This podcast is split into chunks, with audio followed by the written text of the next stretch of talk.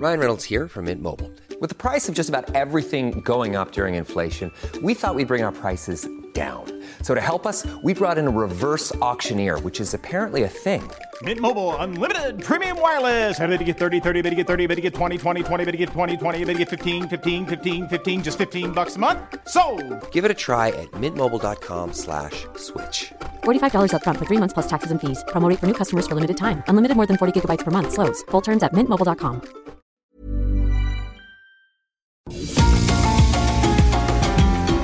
GastroLab es un lugar donde cabemos todos. Aquí encontramos historia, recetas, producto, materia prima, vinos y un sinfín de cosas que a todos interesa. Ya que con cocina y vino se aprende en el camino. Déjate llevar por el chef Israel Arechiga a un mundo delicioso que da como resultado GastroLab.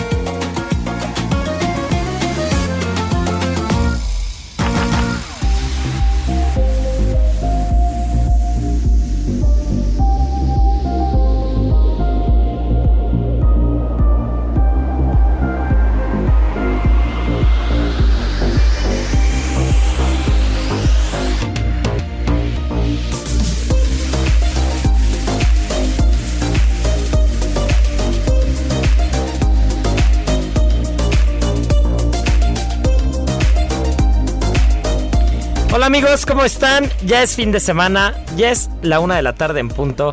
Mi querida Miriam Lira, editora en jefa, la voz de Gastrolab, la jefa de jefas. Mi querida Miri, qué gusto tenerte aquí porque tenerte al lado es ponernos a platicar y nadie nos calla. Hola, ¿qué tal amigos de Gastrolab? ¿Cómo están? Puras flores que me echan, me siento muy halagada. Qué Muy, bonito como las flores que traes en la chamarra el día de hoy. Sí, que ¿verdad? Este Vengo fin de semana está raro, ¿no? El clima está raro. Está muy raro, pero pues todavía como que está el calorcito, de repente nos agarra la lluvia, rarito, rarito. Ya el calentamiento global, híjole, nos ha dado en la torre a todos y justamente hoy vamos a platicar de un tema que tiene mucho que ver con eso y que es ir al origen, cocinar cada vez más natural y pues bueno, es un personajazo el que traemos, ¿a poco no? Sí, es que yo la verdad es que me devoré, me devoré las páginas de Gastrolab y casi literal porque tenemos un par de temas espectaculares, ¿no? El primero de, hoy- de ellos, que ya lo dijiste, Sonia Ortiz, la cocinera que más suscriptores tiene en YouTube, Está cañona. dos millones nada más. Dos millones. Imagínate que nos diera un pesito cada uno de esos suscriptores. No, Miri. pues imagínate. No, nos llevamos a la producción de viaje. Da Nos los llevamos a Vándaro porque se me hace que ahí tiene mucho que ver Sonia. Sí, sí, sí. Fíjense que Sonia Ortiz es una gran cocinera y además de ello, pues justo hace ya un buen rato, desde 2010, ella empezó su canal de YouTube que se llama Cocina al Natural. Y pues lo importante de este canal de YouTube es justamente pues ayudarle a la gente a... no solamente a comer mejor, más natural, como bien dice su canal, sino ir buscando las verduras, las frutas de temporada y hacerlo cada vez de una manera más sustentable, fácil, que la gente lo pueda hacer en sus cocinas sin necesidad, ya sabes, de meterse en muchos líos. Y sí, dos millones de suscriptores tienen este canal este, que se llama Cocina al Natural. Y pues el éxito del, del mundo en YouTube, este, ¿cuántos cocineros pueden presumir de esas cifras? No, yo creo que muy pocos porque ya lo platicábamos antes del programa, justo mientras veíamos el periódico, que que qué complicada es esa plataforma, ¿no? Es una plataforma muy complicada porque a diferencia de las redes sociales, creo que cada vez menos personas, o, o- o igual estoy equivocado, ¿eh? pero cada vez menos personas abren YouTube para ver qué se encuentran. Tú abres YouTube para, para buscar directamente algo, un canal, para buscar un programa, para buscar algo en particular, a diferencia de las redes sociales que abres y, un contenido te engancha y te vas y te vas adentrando a ello, ¿no? Es como como como un inception, ¿no? Vas entrando de un nivel a otro a otro y de repente ya diste 10 clics y llegaste a información que te atrae mucho. Pero en el caso de YouTube es muy complicado porque tienes tienes que buscar eso, difícilmente te lo encuentras así de la nada, ¿no?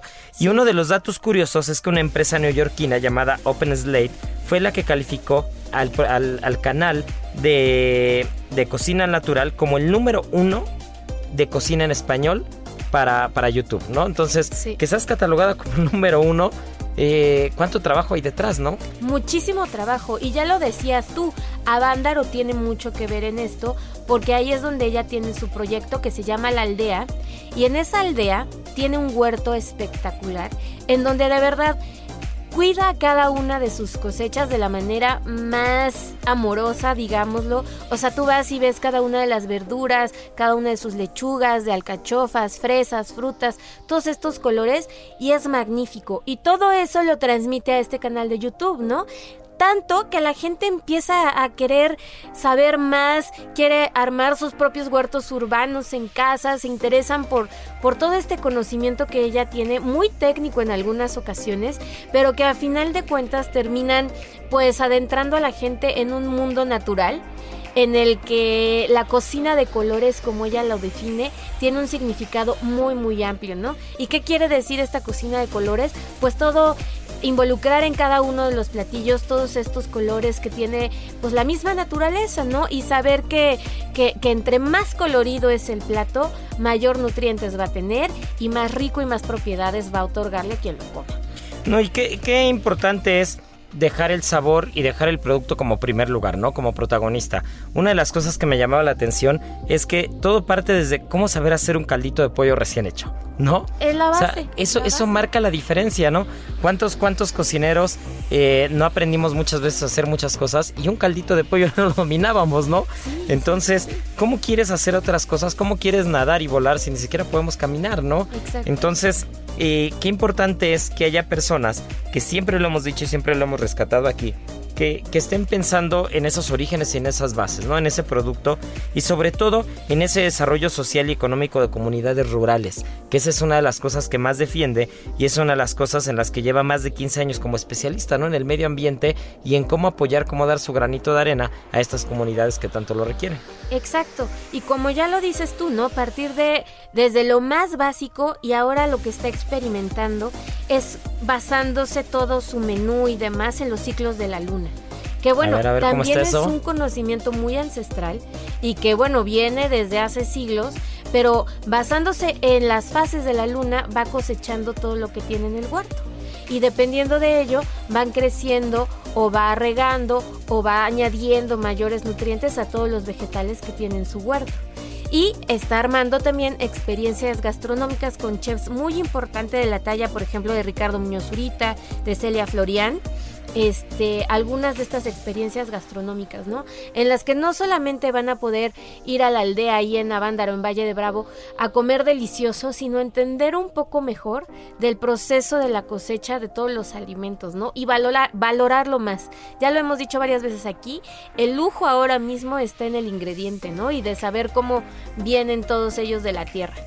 En la semana justo eh, vinieron a comer a Ceru eh, Dani y Santi de Maizajo. Entonces estábamos platicando de la importancia que era que en un restaurante la materia prima sea el protagonista.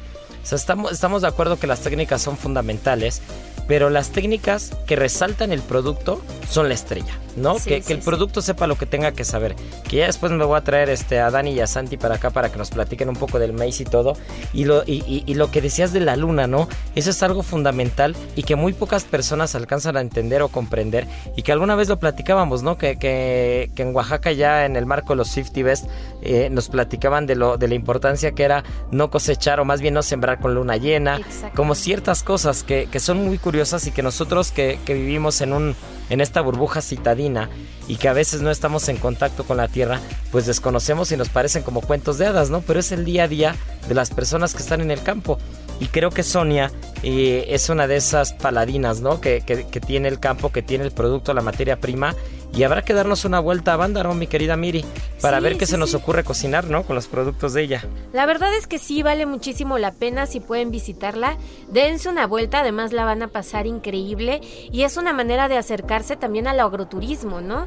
Que, que tan en boga está ahora, este, acercarte a los campos, conocer cómo se cosecha, eh, tú mismo meterte a la cocina con lo que has recogido en ese día, este, innovar también en el platillo con base en lo que hayas recolectado.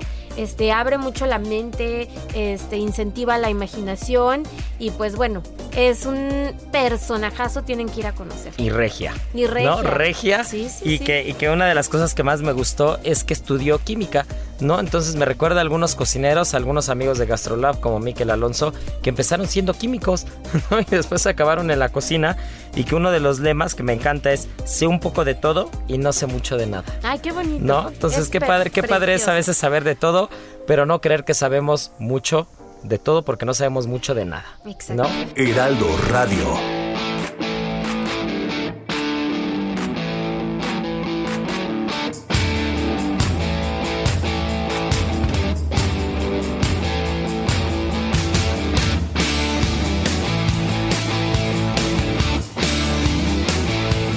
¿Sabes de qué sí sé mucho, mi querida Miri? A ver, De que este fin de semana y esta semana en general vamos a celebrar a uno de los platillos más ricos que y más famoso. y más famosos que de verdad nos hacen felices porque quién no babea con una buena hamburguesa.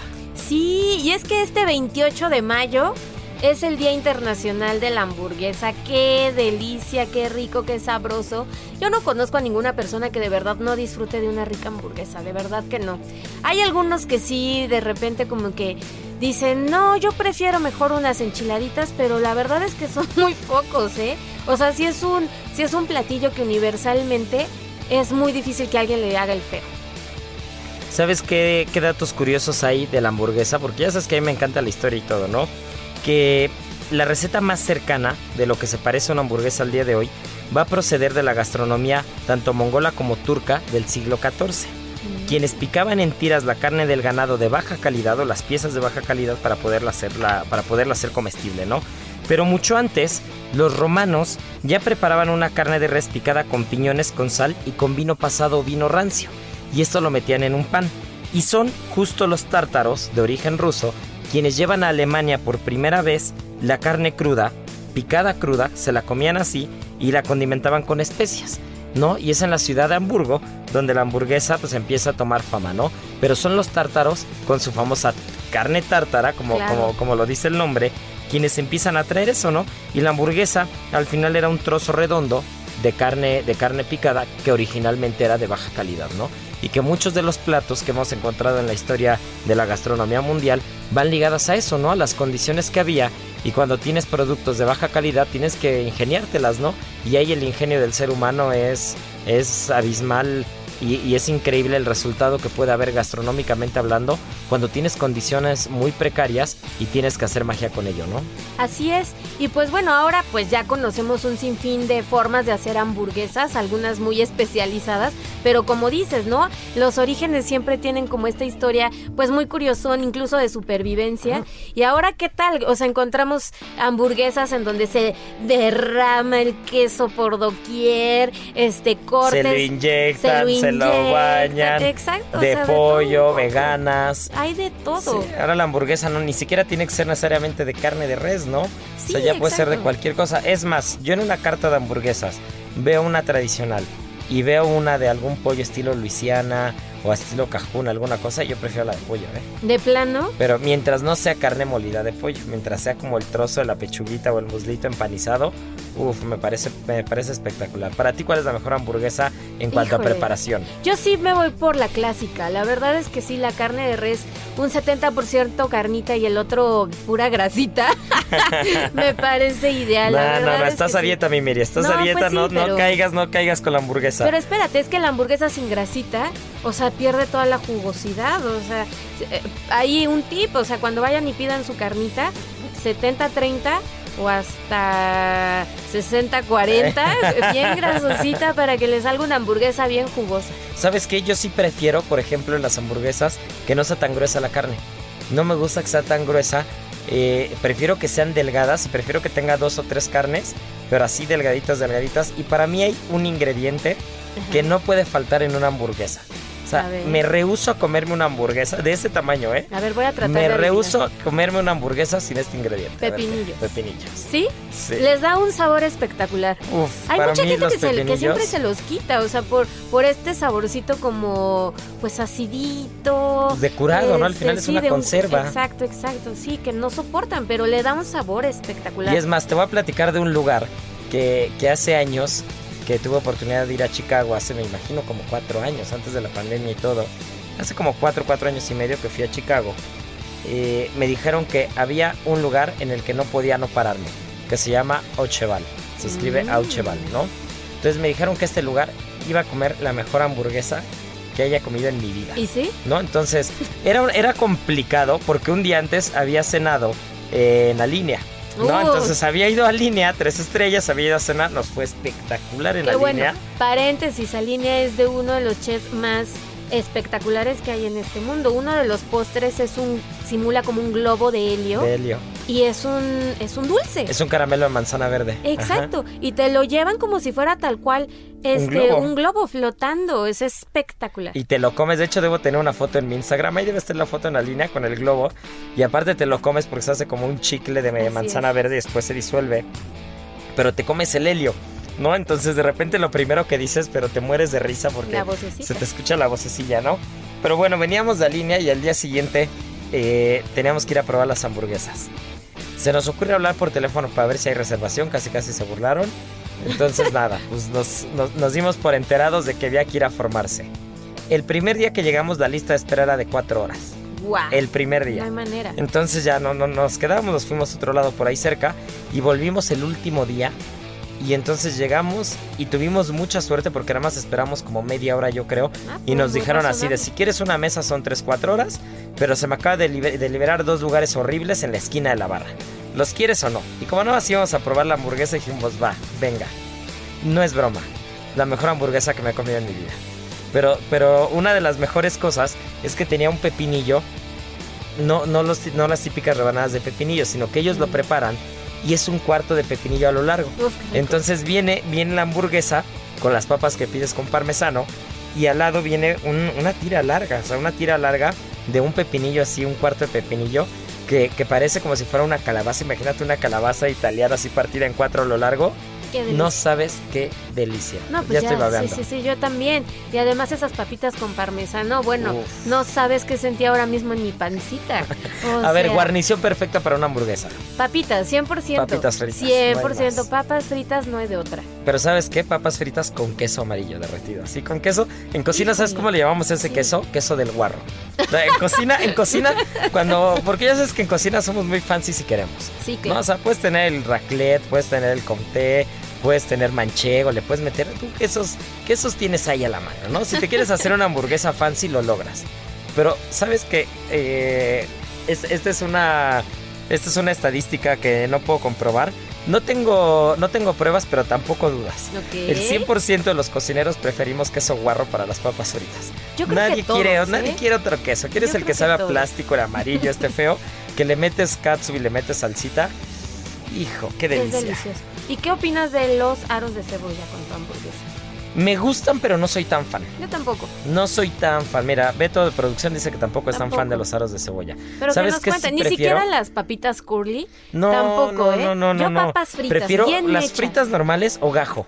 O las gajo Sí, con un poquito como de especia Exacto. cajún, de pimentoncito, algo polvito de ese que es puro glutamato monosódico que, que hace que te dé sed y te Sí, eches sí, un sí, sí, refresquito, una cervecita al lado. Está muy rico. Con eso, con eso yo tengo para una buena hamburguesa. Oye, y en cuanto a carne, ¿qué tipo de corte? ¿Un sirloin, un, bir- un brisket? yo creo que brisket, sirloin, no tiene sentido meterle una carne, no tiene sentido ponernos fancies y meterle un solomillo o meterle un ribeye, ojo de ribeye. La verdad es que eso es una tontería porque al final eh, prefiero que sea carne magra y después ya tú juegas con la grasa, ¿no? Lo que decías. Sí, sí, sí, si me preguntas a mí. Miri, no quiero contradecirte, pero eh, creo que creo hicimos un estudio porque hace muchos años eh, en otro grupo restaurantero o sea, abrimos un concepto que era cocina americana, Mm, ¿no? mira. Y esa cocina americana era sobre todo costillas barbecue, hamburguesas Uy, y alitas, ¿no? O sea que también eres buenazo para preparar Pues eso. no tanto para preparar porque no, o sea, estuve en las pruebas y me enteré un poco de todo, pero, pero no lo operé yo,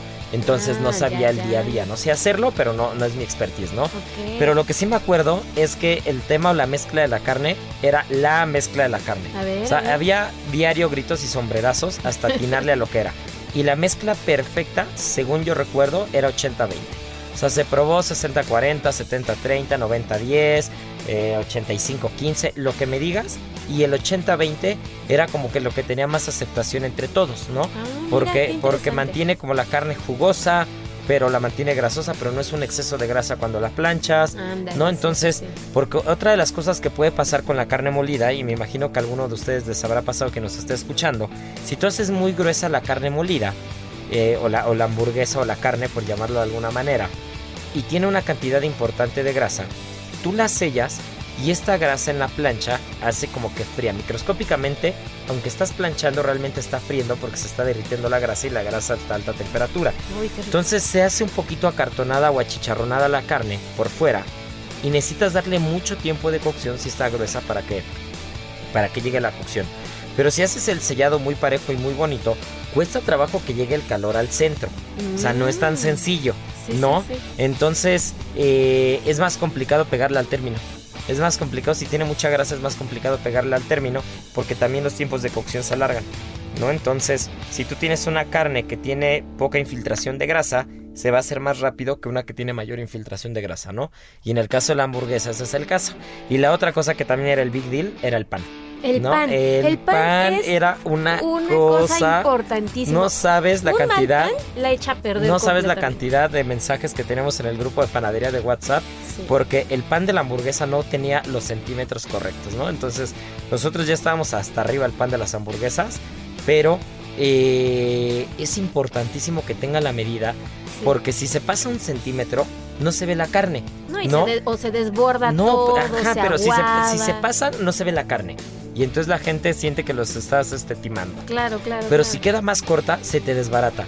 Pocas cosas es tan complicado. Odio las hamburguesas gordas. Sí, sí, sí, no puedo con las hamburguesas gordas, se desbaratan todas. Le tienes Tiene que, que meter un palillo. Claro, tiene que tener un, un tamaño perfecto, bien hecho el bollo, para que puedas darle, ya sabes, esta mordida y que siga perfecta tu hamburguesa y que te la puedas ir dando poco a poquito, así como todo rico, sin necesidad de que todo salga por todos lados. Y pues mire, ya para acabar, porque se nos está yendo el tiempo, parece que nos Ah. estamos echando una hamburguesa con un refresco guarro, así como el queso guarro, un refresco de ese de máquina guarro.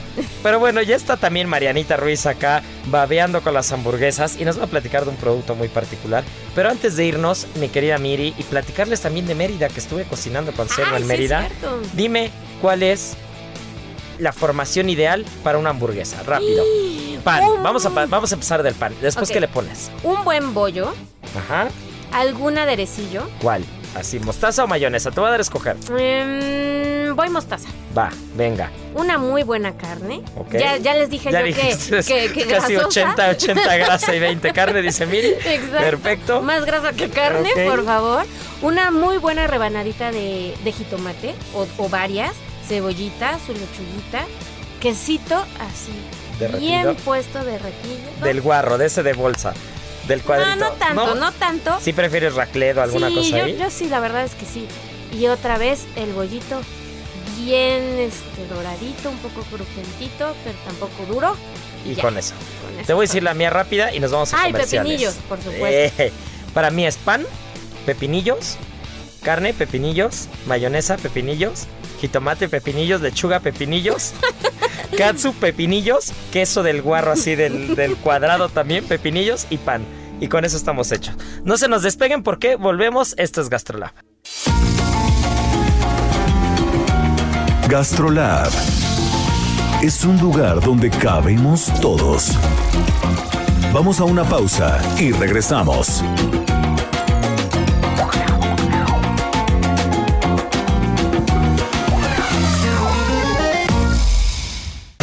Heraldo Radio, la HCL se comparte, se ve y ahora también se escucha. Gastrolab, estamos de regreso.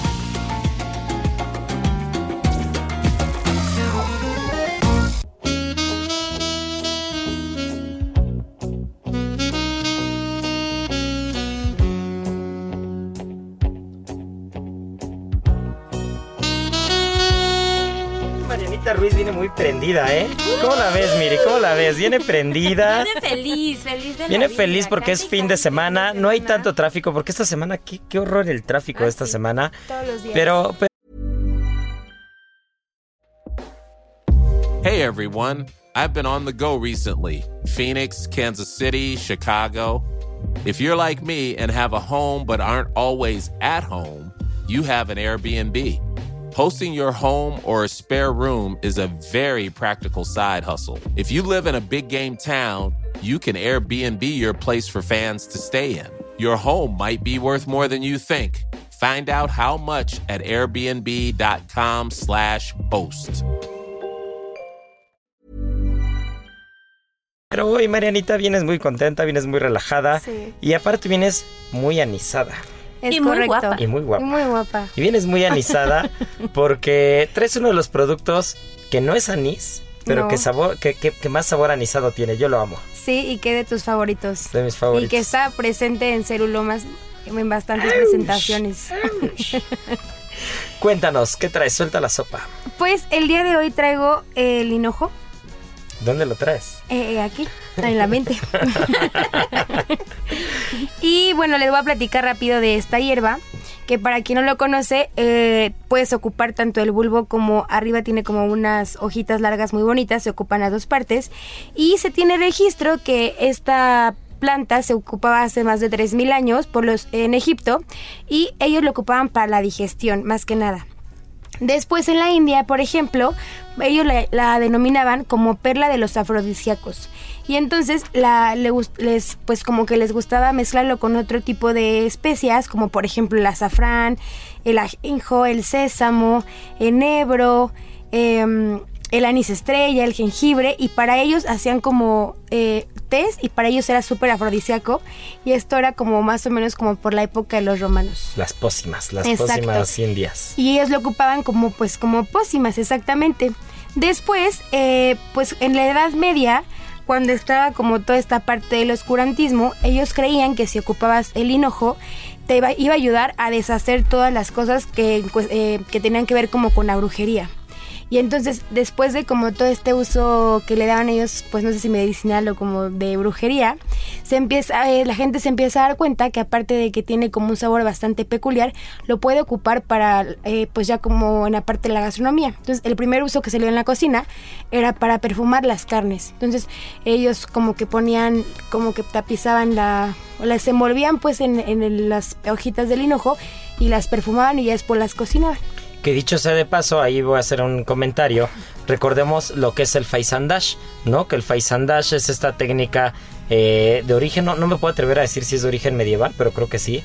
eh, en la que el nombre lo toma de los faisanes y era las carnes de caza principalmente las tenían que colgar por el cuello y se tenían que, que madurar entre comillas o añejar hasta que prácticamente se aguzanaban y se rompían del cuello, se desprendía el cuerpo del cuello y en ese momento ya estaban listas para comerse, ¿no? Pero eran carnes tan añejadas o con sabores tan intensos que tenían justo que, que esconder eh, con algunas hierbas, con las famosas finas hierbas o hierbas de olor o el mismo hinojo, tenían que esconder estos sabores, ¿no? Entonces el hinojo con un sabor tan intenso, tan particular y tan anisado, pues cumplía con ese objetivo, ¿no? Sí, otro dato como importante o curioso es que, por ejemplo, en los países mediterráneos, en la víspera del, sol- del solsticio de verano, eh, les gustaba colgar manojos de hinojo atrás de las puertas porque para ellos, eh, bueno, según ellos, les iba a alejar a todos los malos espíritus. Pero eh, el hinojo también es muy importante como para nuestro día a día porque es por excelencia el árbol amigo de las abejas. Bueno, aparte, otra cosa que creo que es importante y porque aparte fue el Día de las Abejas, es que este árbol es el mejor amigo de las abejas, porque sus planti bueno, sus flores más bien, que aparte son súper bonitas, eh, gustan mucho a las abejas y hacen que, pues, como que las atraen bastante. Y eh, sus semillas son plurianual- plurianuales y entonces se propagan con el viento y crecen como, son de fácil cultivo, entonces no hay como tanto rollo en sembrar árboles de hinojo. Sí, que aparte las flores son muy bonitas, ¿no? Son amarillas, un poco, un poco complicadas para comerlas, porque si la quieres morder es como muy fibrosa, es como muy firme el tallito, pero tienen un sabor espectacular, ¿no? Entonces sí creo que es de las cosas más, de las cosas más ricas. Y hace rato que hablabas del oscurantismo y todo, eh, hablabas de otro, de otro ingrediente que estoy seguro que ya nos traerás pronto, que es el ajenjo, El ¿no? ajenjo. Entonces mezclaban el hinojo con el ajenjo. Pero el ajenjo sí tiene propiedades alucinógenas. De hecho, está prohibido en muchos países. Hay, hay una, un destilado de ajenjo que se llama absenta. Absenta no es una marca de licor, es un, es un tipo de destilado proveniente de República Checa. Y, y esta absenta, que es de ajenjo, sí tiene propiedades alucinógenas, ¿no? Entonces hacían pócimas con hinojo, con ajenjo y con muchas cosas y creían que funcionaba, pero también realmente el ajenjo era alucinógeno, ¿no? Es horrible, pero entonces si alguno de ustedes lo, ha- lo han probado, pero la verdad es que es de las peores cosas que he tomado. A mí sí me gusta la absenta. A mí no es, me es gusta fuertísima, nada. pero sí me gusta. Aparte estaba yo muy chica, entonces recuerdo que fui a casa de una amiga que era más grande que todas nosotros y su novio más grande todavía que los todos. Malas nosotros. compañías. Exacto. Entonces me acuerdo que puso como en una cuchara de esas de cocina, puso y le puso azúcar y la prendió Ajá. por abajo. Bueno, con esa cuchara tuve ya. Sí, Perdí. es que eh, la, la absenta es, es un destilado muy fuerte. Yo recuerdo que antes tomaba mucha absenta roja y blanca. Y la blanca sentías como te iba quemando así el esófago y el estómago era súper fuerte. Pero la gracia de la verde o la roja es que tú compras un terrón de azúcar, el cubo de azúcar, y entonces en una cuchara eh, flameas el- la absenta, le pones el, cu- el cubo de azúcar y después te lo tomas, ¿no? Pero hay unos que son tan fuertes que con una cucharada te manda a Júpiter, ¿no? Sí. Como a Marianita. Como a mí, me quedé dormida, pero como tres días. Y bueno, cuando hablamos de recetas, Marianiki, ¿qué receta te gusta a ti con hinojo? A ver, para quien nos está escuchando, yo les voy a dar ahorita una de gravlax de salmón, ¿no? Como con hojitas de hinojo. Pero a ti, ¿qué receta se te antoja con hinojo? Con hinojo, eh, en cero tenemos así, sí, el sí. comercial completo. Unos callos de hacha que los sellamos a la planchita y con unas cebollas que van pochadas también que estén perfectamente bien caramelizadas. Y después tenemos como una salsa de yuzu y eh, van como glaseados y los terminamos con un poco de brote de hinojo bronce que le da como más saborcito y los perfuma bastante bien. También recuerdo que en alguna ocasión sacamos unas, bueno, unas vieiras y en la parte de arriba tenía como láminas del bulbo del hinojo y estaban empanizadas en, En parmesano. en parmesano. Ajá. Y entonces iba arriba de la vieira y con más yuzu eran una delicia. Eran una delicia. Eran espectacular. Ahora yo les voy a dar una receta muy sencilla, que es un gravlax, un gravlax de salmón, que es esta, este curado nórdico con el salmón en el que se mezcla sal y azúcar. Lo pueden mezclar en cantidades iguales y rayenle naranja, toronja, limón amarillo, limón verde y agarren las hojitas del hinojo, porque por más que parezca curioso, en el restaurante a veces usamos más el bulbo que las ramas, ¿no? Cuando lo normal o lo que, la- lo que se consume normalmente son las ramas. Entonces esas ramas tú las picas, las mezclas con el azúcar, con la sal, con los cítricos, con todo, y dejan el salmón un lomo completo de salmón, más o menos unas 8 o 10 horas en refrigeración, cubierto por completo. Al día siguiente lo enjuagan, lo ponen con aceite de cítricos y entonces ahora sí sacan unas rebanadas y para desayunar eso es una delicia, Qué rico. ¿no? Pero bueno, También recuerdo que de los mejores postres que he probado eh, es una tatán, pero no la tradicional, sino venía como rayada, ya saben que es como una espiral, y era con un helado de hinojo. Qué Uf. cosa tan rica, de verdad es de las cosas más espectaculares que he probado. Y eh, todas las personas embarazadas, el hinojo es de las pocas verduras que tienen ácido fólico. Ah, pues mira, ya tenemos el tip completo. Así que bueno, Marianiki, gracias por iluminarnos ahora con el hinojo. Heraldo Radio. Esta oferta llega con mucha energía. 3x2 en todos los cereales, avenas, granolas y barras de cereal. Y además, pantalla BIOS de 32 pulgadas Smart TV a solo 3,490 pesos. Con Julio, lo regalado te llega. Solo en Soriana. A junio 2. Aplica restricciones. Receta del día.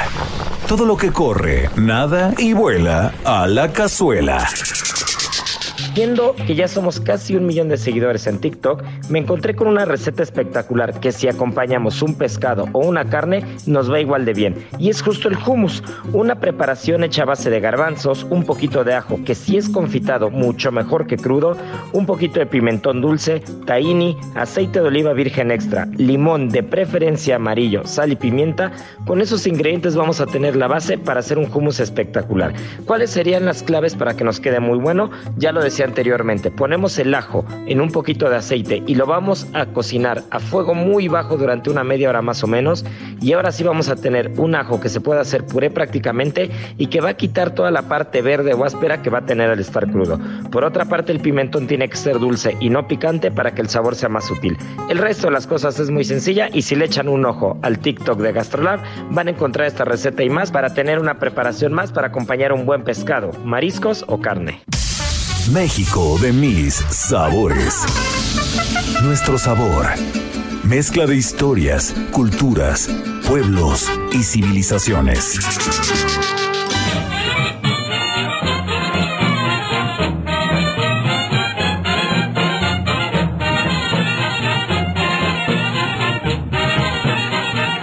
Querida Miri, ¿para qué no te me duermas? Porque ya se me hace que te echaste una hamburguesa en este comercial. No, hombre. Y ya te está dando el mal del porqui, ¿eh? No, hombre, una hamburguesa, pero con acenta. Pero les tengo que platicar que, que fui que fui hace unos días, me fui a Mérida a cocinar. Este, fui restaurante Cero llegó como visitante a Cuna en Mérida, uno de los grandes restaurantes de Mérida, el chef Michael Calderón, que ya pronto lo tendremos en Gastrolab cocinando ahí en el programa y me lo voy a traer a radio para que platique de todo lo que hace porque está cañón todo lo que hace. Sí, tiene Y- muchísimos proyectos. Sí, tiene muchos proyectos y, y la cena fue un completo espectáculo porque pocos cocineros o con pocas personas te entiendes tan bien cuando tienen ideas muy claras ambos proyectos y ambos conceptos, ¿no? Entonces el concepto y el proyecto, los proyectos que trae Michael Calderón están basados en el producto, en la materia prima y en los sabores, ¿no? Y es mucho lo que nosotros hacemos en Ceru también. Entonces, justo, justo coincidimos muy bien, la, la cena fue un espectáculo, pero lo que les quiero platicar es particularmente la experiencia de la comida en Mérida. Tú has estado en Mérida, ¿no, Miri? Sí, me fascina. La ciudad blanca de verdad que tiene cosas espectaculares que ofrecer. Bueno, está en una de las zonas más ricas gastronómicas, yo creo, de todo el país. y Muy diferente a lo que estamos acostumbrados aquí en el centro. Todo el tema del achiote, todo el tema de los pib. Eh, la verdad es que sí es una gastronomía. lechón. El lechón, el venado, es espectacular.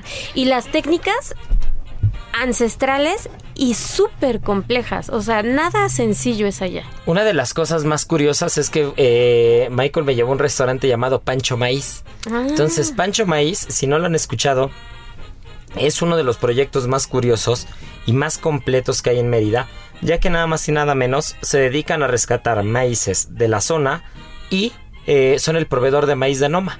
Son el proveedor de maíz de Retzepi, ¿no? Tanto en Copenhague como, como cuando hace el pop-up en México, ¿no? Entonces, Pancho Maíz lo iniciaron tres chicas, ahora mismo queda una nada más en el proyecto, pero empezaron haciendo masa de maíz, haciendo tortillas, eh, vendiendo maíz como tal, nixtamalizando, y después un día se les ocurrió que tenían, que tenían las ganas de hacer cocina, de hacer un restaurante como en forma, pero ustedes van a estar en una esquina muy curiosa y es es una cocina tradicional. O sea, es una cocina tradicional con una mesa de madera en el centro, dos estufas de casa, este, el anafre. O sea, es una cocina tradicional. Y de verdad ves los emplatados y pruebas la comida. Y es como si estuvieras en un tres estrellas. O sea, es increíble. Me acuerdo que llegamos y veo la carta y tenían un queso asado. Un queso asado con una salsa de tomate, así, tal cual como lo oyes, ¿no? Y entonces lo primero que digo, ay, se me antojó el queso. Y me dice el mesero, no, creo que no lo tengo. Entonces dijo, bueno, ya se me había antojado. No, no, espérame, sí me queda uno, te lo hacemos. No, no, no, parecía un plato de verdad un tres estrellas. Llega una salsa de tomate espectacular como asado, con un queso asado perfecto, con un sabor espectacular, unas hojitas arriba, tenía verdolagas, tenía quelites, tenía cebollita blanca. No, no, no, un queso, una cosa espectacular. Y de ahí probamos una quesadilla de chicharrón, de chicharrón prensado hecha, eh, hecha en casa, con queso de la zona. No, no, no, o sea, un plato era mejor que el otro. O sea, era una de las cosas espectaculares y después ya me platica Michael, ¿no? Y mis ellos son, son, son los proveedores de maíz de, de René Redzepi, ¿no? Entonces imagínate nada más el alcance que tiene y fue uno de los, de, esa fue una de las paradas. Otro de los lugares más curiosos es que fui a comer cochinita al lugar más tradicional. ¿Tú has comido cochinita en Mérida? Sí, sí, sí, sí. La verdad es que también tengo mis lugares favoritos. Este, híjole, la verdad es que para mí la Chaya Maya es un viejo confiable. Me fascina la cochinita de ahí y también cómo la presentan de una manera tan tradicional, me fascina. Pues te voy a decir a mí a cuál me llevaron y me dejó así babeando, la Lupita. ¿Y qué es tal? una ¿Dónde taquería, está? es una taquería en el mercado. Entonces en el mercado vas, eh, está el mercado y ya sabes que estás llegando al centro cuando hay puestos de ropa y comida por todos sí, lados, sí, ¿no? sí. Entonces llegas al mercado y, y hay mesas y sillas por todos lados y todo el mundo te jala, y ya sabes, ¿no? Te dicen aquí hay lechón, hay papazules, hay mil cosas, hay cochinita y todo. Y ves que los lugares están medio llenos, ¿no? Pero te metes al mercado y de repente ves una cadena, como si estuvieras en un antro. Y un- hay una cadena y una fila de 30 personas. Ah, no, bueno. Ya llegaste. ¿No? Entonces, Ya llegamos Ya sabes que ya llegaste. Y en la taquería se llama La Lupita y los dueños la atienden personalmente desde hace no sé cuántos años. Qué rico. Y es famosísima porque el taco de lechón es un espectáculo, pero la torta, la torta de cochinita con el pan francés, como le llaman ellos, que es una especie como de baguette, entre baguette y virote, una cosa medio extraña, no sabe. La cosa qué más rica, ¿no? Ese pan es la cosa más deliciosa de este No, y la cochinita estaba espectacular, la salsa habanero sí, sí. era una completa locura, eh, el lechón era bárbaro, y ya sabes, con tu buen refresco este, que no podemos decir la marca, pero con tu buen refresco al lado, que, que alguna vez me habían explicado que a fuerza tenías que comer con ese refresco para que toda la grasa la limpiaras, si no se te Ah, quedaba no. la grasa. No, entonces si o tienes con una ganas... agüita de chaya. Que No, también la es el agüita de chaya, popular. el agüita de coco con limón y de maracuyá estaba en Pancho Maíz porque también tienen aguas de sabor. No sabes qué cosa, una, una cosa espectacular. Y después eh, tuvimos la cena en cuna, que fue un espectáculo. Hicimos unos canutillos de ceviche con ají amarillo. Después Michael hizo unos pimientos de padrón. Este, como que se invirtieron un poco las cosas porque Michael hizo cosas un poco más españolas, por llamarlo de alguna manera, o más vascas. Y nosotros agarramos un poquito el ceviche, producto más fresco, ¿no? Entonces, el primero fue los canutillos de ceviche, que fueron un espectáculo. Después fue unos pimientos de, de padrón que hizo Michael con una especie como de vinagretita de cebolla morada con orégano y no una cosa bárbara fríes los pimientos y, y- y los pimientos del padrón tienen un dicho no que son unos pican y, Y otros, otros no, no. Ajá, pero sí, el que sí, pica o sea creo que la, la estadística es, es casi nula no es, es meramente eh, es, es meramente un tema estadística porque creo que pica uno de cada 100 no es un 1% que para nosotros como mexicanos pues no representa nada pero en un país en el que no están acostumbrados a comer picante el que pica puede picar como un habanero No, entonces bueno, imagínate que estás en. España que no comes picante y de repente un pimiento del padrón te pica como un habanero. O sea, si en tu vida has comido 10 veces 10 órdenes de pimientos de padrón, pues ya te tocó al menos una vez según la estadística, ¿no? Entonces, este, unos pimentitos del padrón con esta vinagreta. Después hice un camarón, un camarón de Campeche, un camarón campechano grande, precioso el camarón, con una lechuga a las brasas con yuzu y ajo negro Ay, qué sabroso. y una marinada de, de mojo picón, ¿no? Y todo al asador, todo perfecto al asador. Después Michael hizo una pesca del día que creo que era mero. Con, con otra vinagreta. Esa está espectacular. Esa vinagreta me encantó porque era picado como si fuera un pico de gallo, pero con jengibre. No, no tenía jitomate, pero era, tenía rábano, tenía cebolla, tenía piña y jengibre. Heraldo Radio.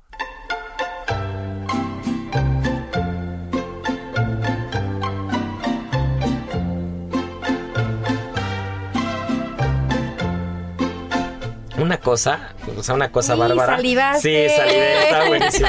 Con bok choy, ¿no? Se Con- acordó, con, se con bok choy a las brasas y después, bueno, tuvimos, teníamos que hacer un arroz, no podíamos fallar. Entonces hicimos un arroz de lechoncito y para rematar Michael hizo un postre muy español o muy vasco de alguna manera, porque el latte con queso es algo muy español. O sea, no creamos que el latte es mexicano, ¿no? Entonces el latte con queso es algo totalmente español e hizo un cheesecake de latte con queso. Uf, qué rico. Suena espectacular. Una cosa ¿eh? espectacular la cena, la verdad es que nos fue muy bien. Entre los datos curiosos hubo una pareja que fue de la Ciudad de México, clientes de Cerulomas, No, a Mérida a la cena. hombre, qué cosa. Fue, se quedó en el hotel donde está donde está El restaurante. Cuna, comió y al día siguiente desayunó ahí y ya no sé qué más hicieron, ¿no? Pero me dijeron, no somos clientes de Lomas y venimos a la cena. no, imagínate, yo no los conocía aparte. Por no O sea, faltar y nada aparte no los conocía, ni siquiera es que dijera, "Ah, pues van a ir unos amigos míos. No, no, no, nada, nada. Ahí me Mm, los encontré y disfrutaron mucho, ¿no? Y, y al día siguiente nos escapamos a uno de los restaurantes estandarte, que no sé si ya conoces, Miri, A ver. o si ya Gastrolab te llevó, y si no, producción nos tiene que llevar, Sí, que están que dentro del Hotel Chablé Resort, y es Ixim, el restaurante Ixim, que ese, ese hotel o ese resort eh, ha sido catalogado como el más eh, bonito de Latinoamérica, del mundo, de eh, ambiente, tiene algunos premios de, De diseño y de, de diseño y de arquitectura. y medio ambiente y cómo está integrado todo. Pero el restaurante Ixim que lleva un amigo mío, Luis Ronzón, eh, no sabes qué espectáculo. O sea, si, si algún día llegan las estrellas Michelin a México, o Por sea, ahí sí van es a un llegar. restaurante que, que de alguna manera u otra se tiene que ser considerado. Tiene una cocina impecable, una cocina medio abierta, espectacular. Eh, tú comes en las mesas, tiene la colección de tequilas más grandes de México. Wow. Tienen más de 3.000 botellas No, diferentes bueno. de tequila y sigue ampliando la colección. De hecho, de hecho, nosotros llegamos, nos dieron todo el tour y nos dijeron, ah, mira, ya hace dos días llegaron tres botellas nuevas, ¿no? Pero tienen botellas de hace 100 años, que la, la etiqueta ya ni se ve, ya el alcohol está evaporado por completo. O sea, está muy curioso. Después llegas al restaurante, nos hicieron un menú espectacular. Eh, Luis eh, me explicó un poco desde la cocina cómo se hace un pato que añejan con un mole de guayaba, que, que pedimos un vino, un, un Sauvignon Blanc, que era también una locura ese vino de Marlborough, de Nueva Zelanda, con el mole de guayaba y el pato era un espectáculo. No, no, no, una especie de tamalito con queso. La verdad es que comimos espectacular. O sea, se rifó cañón. No, sí, se sí. rifó cañón Luis.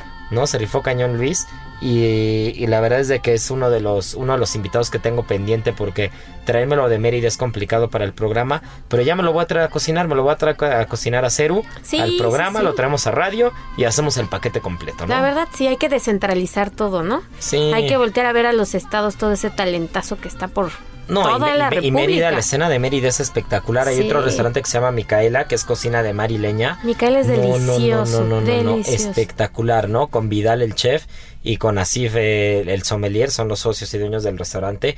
Qué loco, o sea, qué bien se come en Mérida. Quiero volver mañana. Sí, y además, o sea, toda la arquitectura y demás llama muchísimo como a perderte entre sus calles y luego meterte a comer a estas casas que de verdad son en sí mismas un show.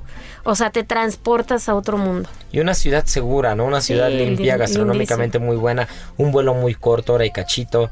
Este, lamentablemente el aeropuerto como siempre es saturado, pero este, pero fuera de eso es un vuelo corto. O sea, la verdad es que tiene muchas ventajas, tiene muchas ventajas ir a eh, ir a Mérida porque es una es una gastronomía espectacular.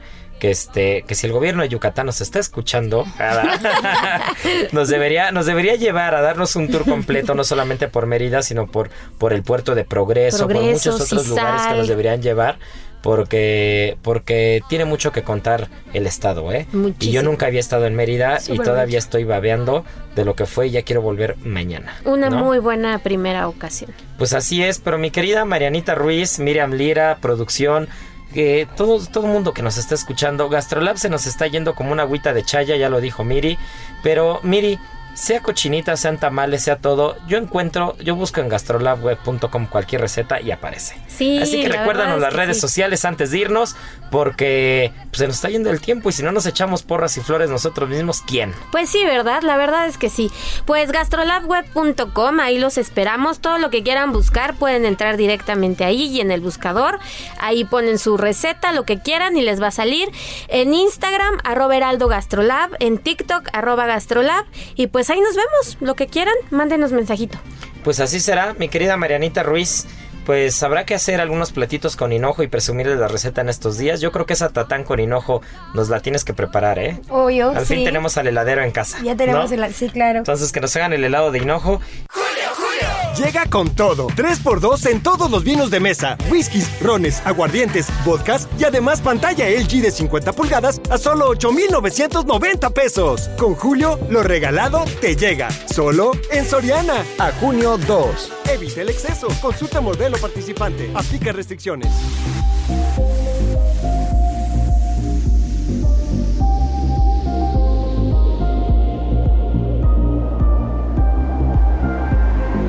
Y bueno, pues como, como cada ocho días, muchas gracias por escucharnos. No nos podemos ir sin la adivinanza del día, que, que vamos a hacerla muy sencilla. Pues ya que estamos en el sureste mexicano, que nos digan tres platos, tres platos eh, yucatecos. Tres platos yucatecos, ojo, no se vale decir cochinita pibil. Ni tacos de lechón. Ni tacos de lechón, va. Sin contar tacos de lechón, ni cochinita pibil. Tres platos yucatecos, arroba Israel ARETXIG, arroba Israel Arechiga por Instagram, no Twitter, no cosas raras, por ahí. Y muchas felicidades a Alejandra García, que fue la ganadora de la semana pasada. Así que bueno, pues esto se nos fue como un taquito de lechón o un taquito de cochinita en la lupita en el mercado de Mérida, una agüita de chaya, un helado de hinojo, una hamburguesa que platicamos en el primer tiempo y estamos hechos, ¿no, Miri? Estamos hechísimos. Pues ya saben, tripa vacía, Corazón sin alegría.